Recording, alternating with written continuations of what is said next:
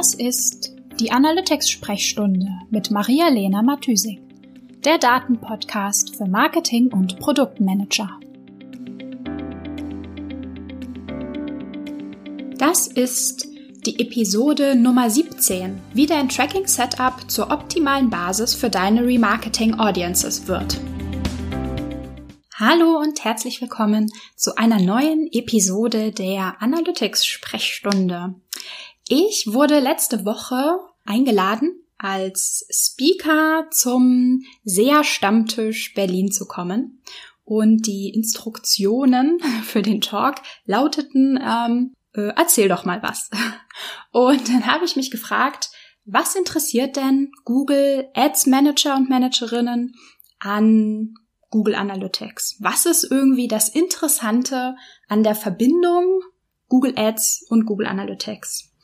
Und ähm, ja, das Besondere daran ist natürlich, dass beide Tools zum Google-Universum gehören und miteinander reden können. Also wir können ähm, ja Google Ads, also das Google Ads Konto mit unserem Google Analytics Konto verknüpfen und so können die beiden Konten Daten austauschen, Informationen austauschen. Auf der einen Seite ähm, können die beiden Konten am Ende natürlich Reporting-Daten austauschen. Also wir sehen in unserem Google Ads Konto Daten aus Analytics und in unserem Google Analytics Konto Informationen ähm, über unsere Ad Groups und ähm, Kampagnen.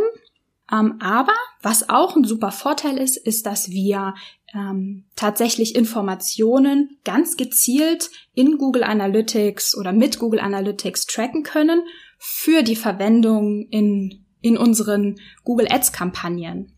Also das sind auf der einen Seite könnten wir zum Beispiel ähm, Zielvorhaben definieren in Google Analytics und ähm, die dann verwenden, um unsere Kampagnen, unsere Google Ads Kampagnen darauf zu optimieren, also die als Conversions verwenden. Und wir können auch in Google Analytics uns Audiences, also Zielgruppen anlegen und definieren und diese Zielgruppen dann auch in äh, Google Ads für unsere Remarketing-Kampagnen verwenden.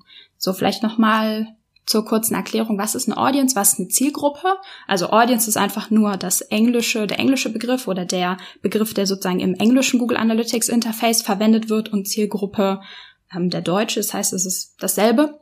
Und zwar ist eine Audience eine genau eine Gruppe von Nutzern, die äh, derselben Definition entsprechen, also die, die dieselben Eigenschaften haben. Eine Audience wäre zum Beispiel alle Nutzer, alle User unserer Webseite, die einen bestimmten Blogartikel gelesen haben.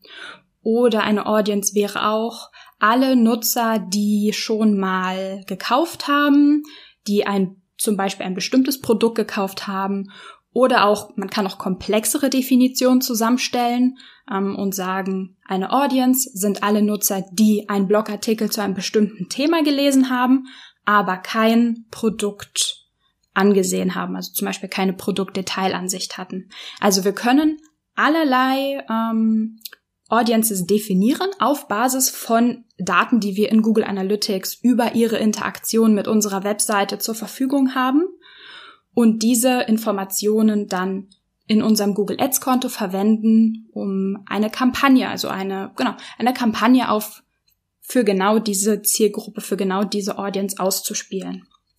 Ähm, in Google Analytics haben wir zwei verschiedene Möglichkeiten, uns eine Audience zusammenzustellen. Wir könnten, also es gibt einmal den Audience Builder, also den findet man ähm, in dem, in den Settings oder in dem Admin-Bereich.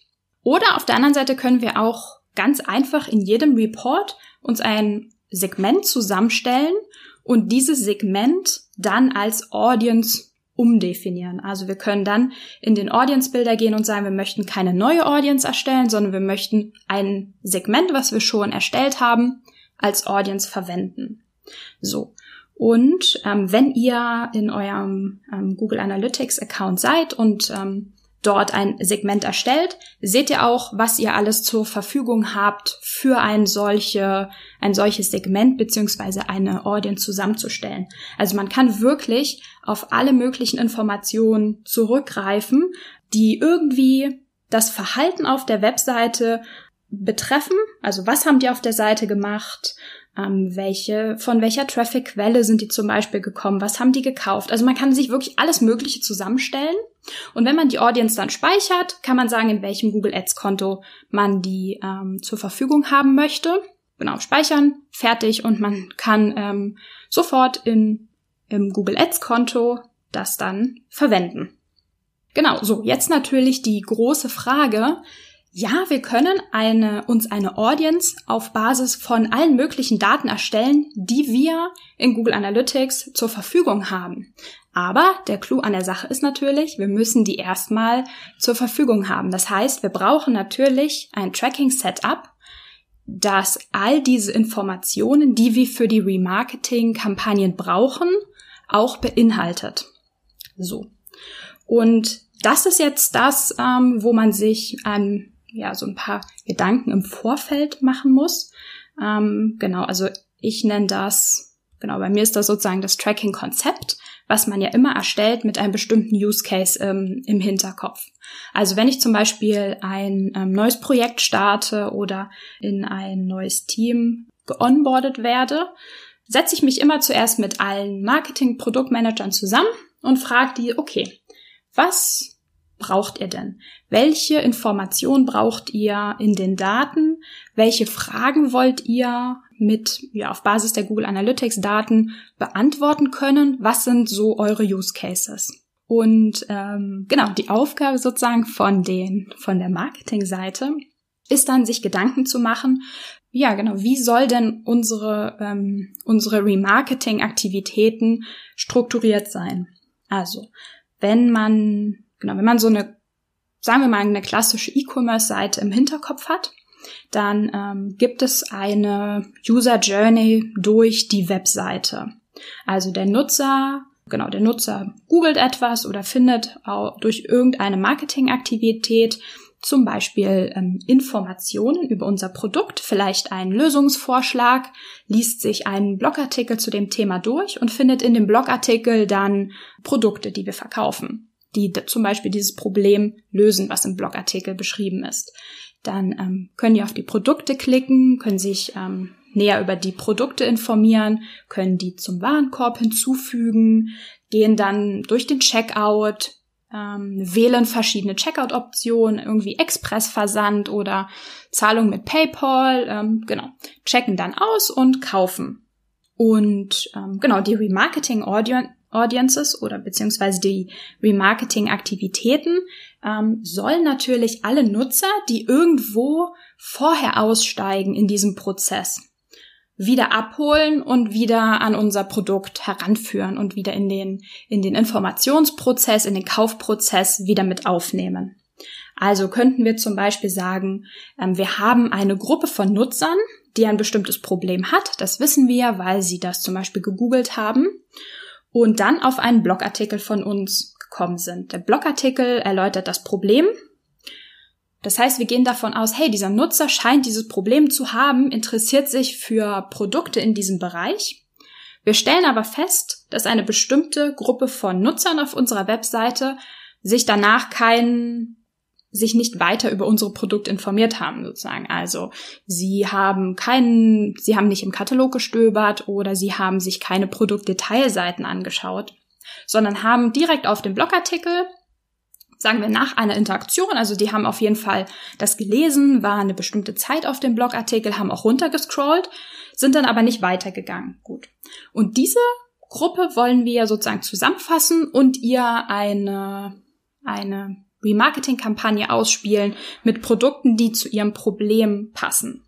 Genau, und so geht das, ähm, oder so kann man durch den gesamten Prozess gehen und sagen, wir möchten diejenigen Nutzer abholen, die am Anfang vom Prozess ausgestiegen sind oder auch in der Mitte, die sich zum Beispiel viele Produktdetailseiten angesehen haben, aber nicht gekauft haben oder ein Add-to-Card-Event ausgeführt haben. Also sie haben sich einen Warenkorb befüllt, haben den dann aber nicht ausgecheckt. So, und diese ganze Definition, wen, also wen der Nutzer möchten wir wann im Prozess abholen und mit welchen, genau, welche Informationen brauchen wir eigentlich dafür, um das wirklich smart und sinnvoll zu machen. Also wir brauchen natürlich Informationen wie, äh, was ist deren Intention, was ist das Problem, mit welchem Thema haben die sich schon beschäftigt und wo im Prozess sind die? Also sind die noch ganz vorne, wo sie sich ähm, nach Problemlösungen umschauen? Oder sind sie schon weiter hinten, wo sie sich mit konkreten Produkten, vielleicht auch Preisen, Preisvergleichen auseinandersetzen, bevor sie kaufen? Und man kann es natürlich, also dieses, ähm, diesen Prozess kann man natürlich auch fortführen. Man kann auch sagen, ähm, okay, die Leute, also eine bestimmte Gruppe von Nutzern haben ein bestimmtes Produkt gekauft haben aber kein komplementäres Produkt gekauft oder sich noch keins angeschaut. Das heißt, wir wissen, dass sie ein Produkt haben, wozu andere passen könnten.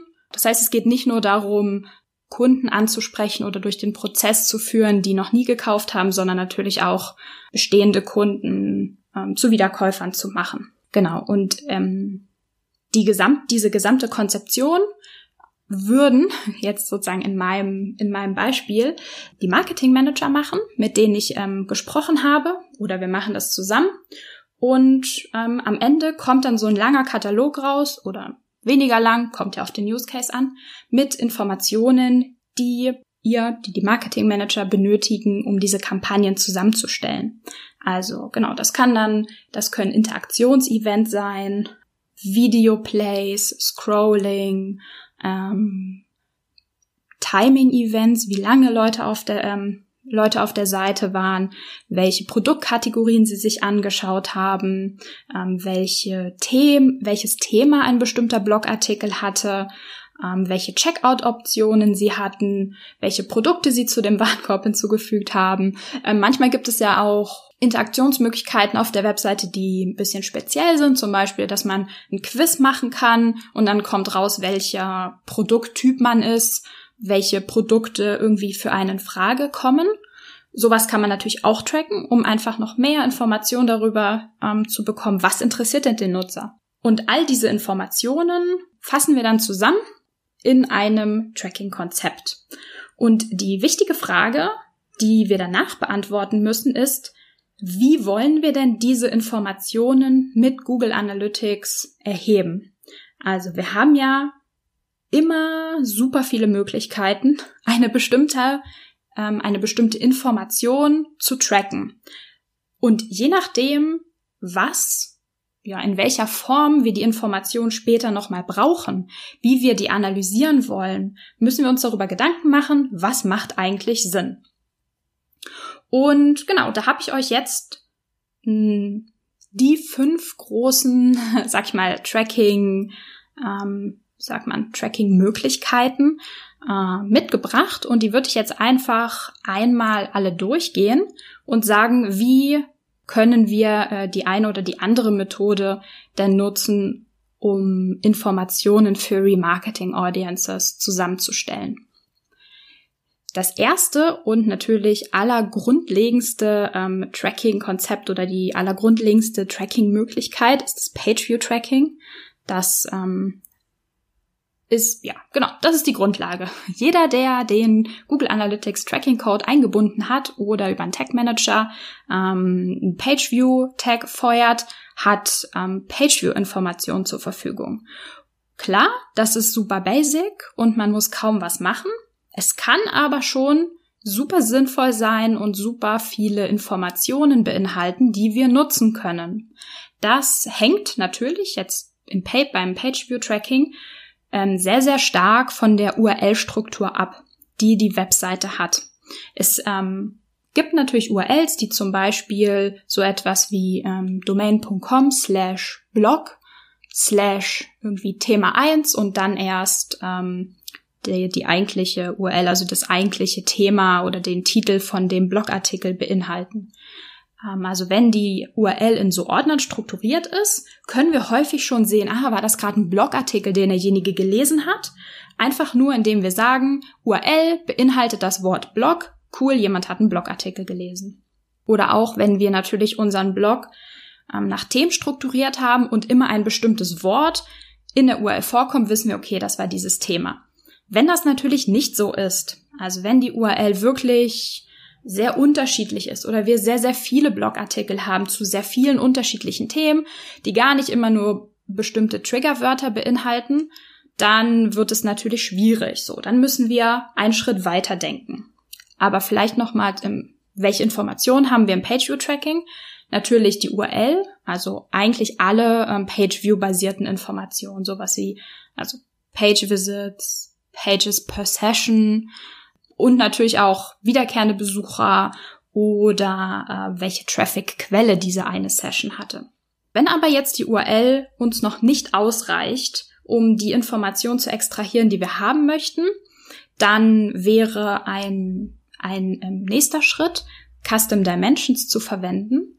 Wenn wir etwas als Custom Dimension, also benutzerdefinierte Dimension, übergeben im Tracking, haben wir die Möglichkeit, einen Datenpunkt näher zu beschreiben. Also verschiedene Datenpunkte können ja zum Beispiel sein ein Nutzer oder eine Session, eine Seite, ein Event oder ein Produkt. Also das sind sozusagen die ähm, verschiedenen Datenpunkttypen, sag ich mal, die wir tracken können.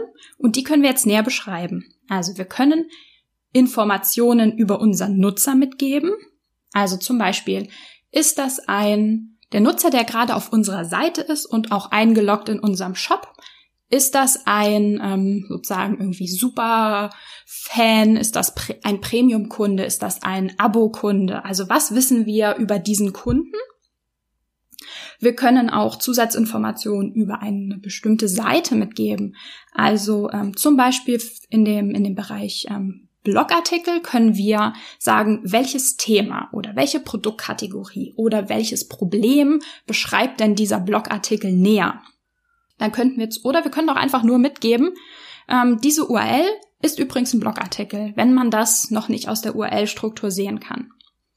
Genau, und das funktioniert analog auch für Events oder Produkte. Bei Produkten könnten wir zum Beispiel mitgeben, ähm, war dieses Produkt, was der Nutzer zum Warenkorb hinzugefügt hat, war das ähm, ein reduzierter Artikel, war das irgendwie ein Sale-Angebot. Genau, und so können wir, ähm, also genau, da haben wir eine zusätzliche Möglichkeit, Informationen zu sammeln, die wir hinterher zur Verfügung haben, um unsere Audience, um unsere Zielgruppe zusammenzustellen. Äh, weitere Möglichkeiten sind zum Beispiel auch das Ereignistracking. Ähm, das macht natürlich dann total Sinn, wenn man so äh, spezifische Interaktionsmöglichkeiten mit der Webseite hat, die wir zusätzlich tracken wollen, also zum Beispiel Videoplays, jemand hat mit einem Video interagiert oder jemand hat ein Quiz ausgefüllt, um zu sehen, welches Produkt zu ihm passt. Oder was, was auch noch interessant sind, solche Sachen wie On-Site Search. Hat jemand die Suche auf der Seite genutzt? Das könnte man theoretisch auch ähm, nativ über Google Analytics lösen, das On-Site äh, Search Tracking. Manchmal funktioniert es aber nicht, dann kann man es auch als Event tracken. Ähm, genau, und natürlich super äh, Use Case für eigenes Tracking sind auch so Sachen wie Add to Card zum Beispiel. Und ähm, auch sehr wichtig, klingt jetzt vielleicht so ein bisschen wie No-Brainer, ähm, das machen aber nicht alle, deswegen sage ich es immer, immer noch mal dazu, Transaktionen zu tracken. Ist natürlich auch super wichtig, um ähm, am Ende eine Ausschluss-Audience ähm, zu bilden und zu sagen, wir möchten alle Nutzer nochmal ansprechen, die ein bestimmtes ähm, Produkt in den Warenkorb gelegt haben, aber am Ende keine Transaktion gemacht haben. Genau, wir wollen ja nicht die ansprechen, die das Produkt am Ende gekauft haben, sondern nur die, die sich noch nicht entscheiden konnten. Genau, und mit einem Transaktionstracking hat man dann natürlich auch noch nicht nur zur Verfügung, hat derjenige gekauft oder nicht, sondern zum Beispiel auch, welche Produkte hat er gekauft, wie viel Umsatz hat er sozusagen gemacht, ähm, war ein Mehrfachkäufer, also alle ähm, Informationen rund um die Transaktion an sich. Und als letzte Tracking-Möglichkeit habe ich ähm, mir noch das Enhanced E-Commerce Tracking aufgeschrieben. Das Enhanced E-Commerce ähm, ist, ja, wie der Name schon sagt, praktisch sehr, sehr stark ähm, produktorientiert, also E-Commerce ähm, orientiert und ist eine eigene, ähm, ja genau, also man muss es auf jeden Fall nochmal separat implementieren, funktioniert über die Data Layer, in der, in der wir ähm, Zusatzinformationen über die Interaktion mit dem Katalog, mit Produkten, mit dem Checkout-Prozess nochmal separat, also zusätzlich angereichert zur Verfügung stellen und an Google Analytics übergeben. das beinhaltet dann Informationen wie ähm, Produktimpression zum Beispiel, also welche Produkte hat der Nutzer im Katalog gesehen und ähm, zum Beispiel auch in welchem, in welchem Katalogteil, in welcher Liste hat er die ähm, Produkte sich angeschaut. Aber es beinhaltet natürlich auch sowas wie ähm, Add-to-Card-Events. Welche Produkte wurden zum Warenkorb hinzugefügt ähm, und wie hat sich der Nutzer am Ende durch den Checkout bewegt? Ähm, und an, an diesem Beispiel Enhanced E-Commerce Implementierung sieht man nochmal, dass man sich ähm, wirklich Gedanken machen muss, welche Form der Implementierung nimmt man. Weil zum Beispiel, ja, man kann Add-to-Card-Events über ein Enhanced E-Commerce Tracking implementieren. Man kann es aber auch über ein ganz normales ähm, Ereignis-Tracking implementieren. Also es gibt immer mehrere Möglichkeiten, die wir ähm, zur Verfügung haben und wir müssen uns fragen, okay, was macht Sinn? Ähm, wie viel Energie und Ressourcen wollen wir auch in die Implementierung stecken? Was, was ist der Nutzen, den wir am Ende von den Daten haben wollen? Wo wollen wir die verwenden? In welcher Form brauchen wir die? Genau, ein, ein, ein Aufruf noch äh, zum Ende. Es ist super, super wichtig, dass ihr euch auch um eure Datenqualität kümmert. Nicht nur sozusagen einmal draufschauen, ähm, wenn man das Setup gemacht hat, sondern regelmäßig. Ähm, ich erlebe es immer wieder und ähm, ja, sehe da schon, ist auch ein bisschen, ja, es gibt großes Problempotenzial, dass ähm, Natürlich ist die Aufgabe von jetzt in meinem Fall von SEA-Managern und Managerinnen nicht sich um irgendwie äh, das Google Analytics Setup im Detail zu kümmern. Aber es ist immer wieder wichtig, wenn ihr die Daten verwendet, wenn ihr da Kampagnen drauf schaltet, dass ihr euch auch Gedanken darüber macht, wie wurden die eigentlich erhoben? Hat sich daran irgendwas geändert in letzter Zeit? Wer ist eigentlich dafür verantwortlich? Ähm, stimmen die Daten? Ist das, sind die Daten, die wir haben, hat das eine gute Qualität? Ähm, Gibt es da irgendwie technische Probleme möglicherweise? Gab es Änderungen an der Webseite, die vielleicht irgendwann mal ähm, unsere Daten verändert haben? Oder fehlen uns da Daten? Ähm, genau, all, all solche Fragen ähm, wäre super wichtig, wenn ihr euch die immer wieder stellt. Klar, wenn ihr einen, äh, einen eigenen Analytics äh, ja, Manager äh, oder Tracking Manager bei euch im Team habt, ist das natürlich nicht eure Aufgabe. Aber ja, ich bin einfach ein super großer Fan davon und deswegen predige ich das auch immer wieder. Wenn ihr die Daten ver verwendet, solltet ihr wirklich auch wissen, wo die herkommen und was ihr da eigentlich seht und ähm, ja, womit ihr einfach arbeitet. Ja, das war mein mein Input zum Montag für euch. Ich hoffe, es hat euch ein bisschen weitergeholfen. Wenn ihr irgendwie noch Rückfragen dazu habt oder wenn ihr Rückfragen zu einem anderen Thema habt, schreibt mir gern, ähm, gebt mir Feedback, dann kann ich das in den nächsten Episoden umsetzen. Ja, dann wünsche ich euch noch eine schöne Woche. Bis dahin, ciao, ciao. Die Shownotes findest du wie immer unter analyticsfreak.com slash podcast. Ich würde mich außerdem mega über Feedback jeder Art freuen. Also schreib mir gern eine Mail an maria at analyticsfreak.com oder über meine Social Media Kanäle.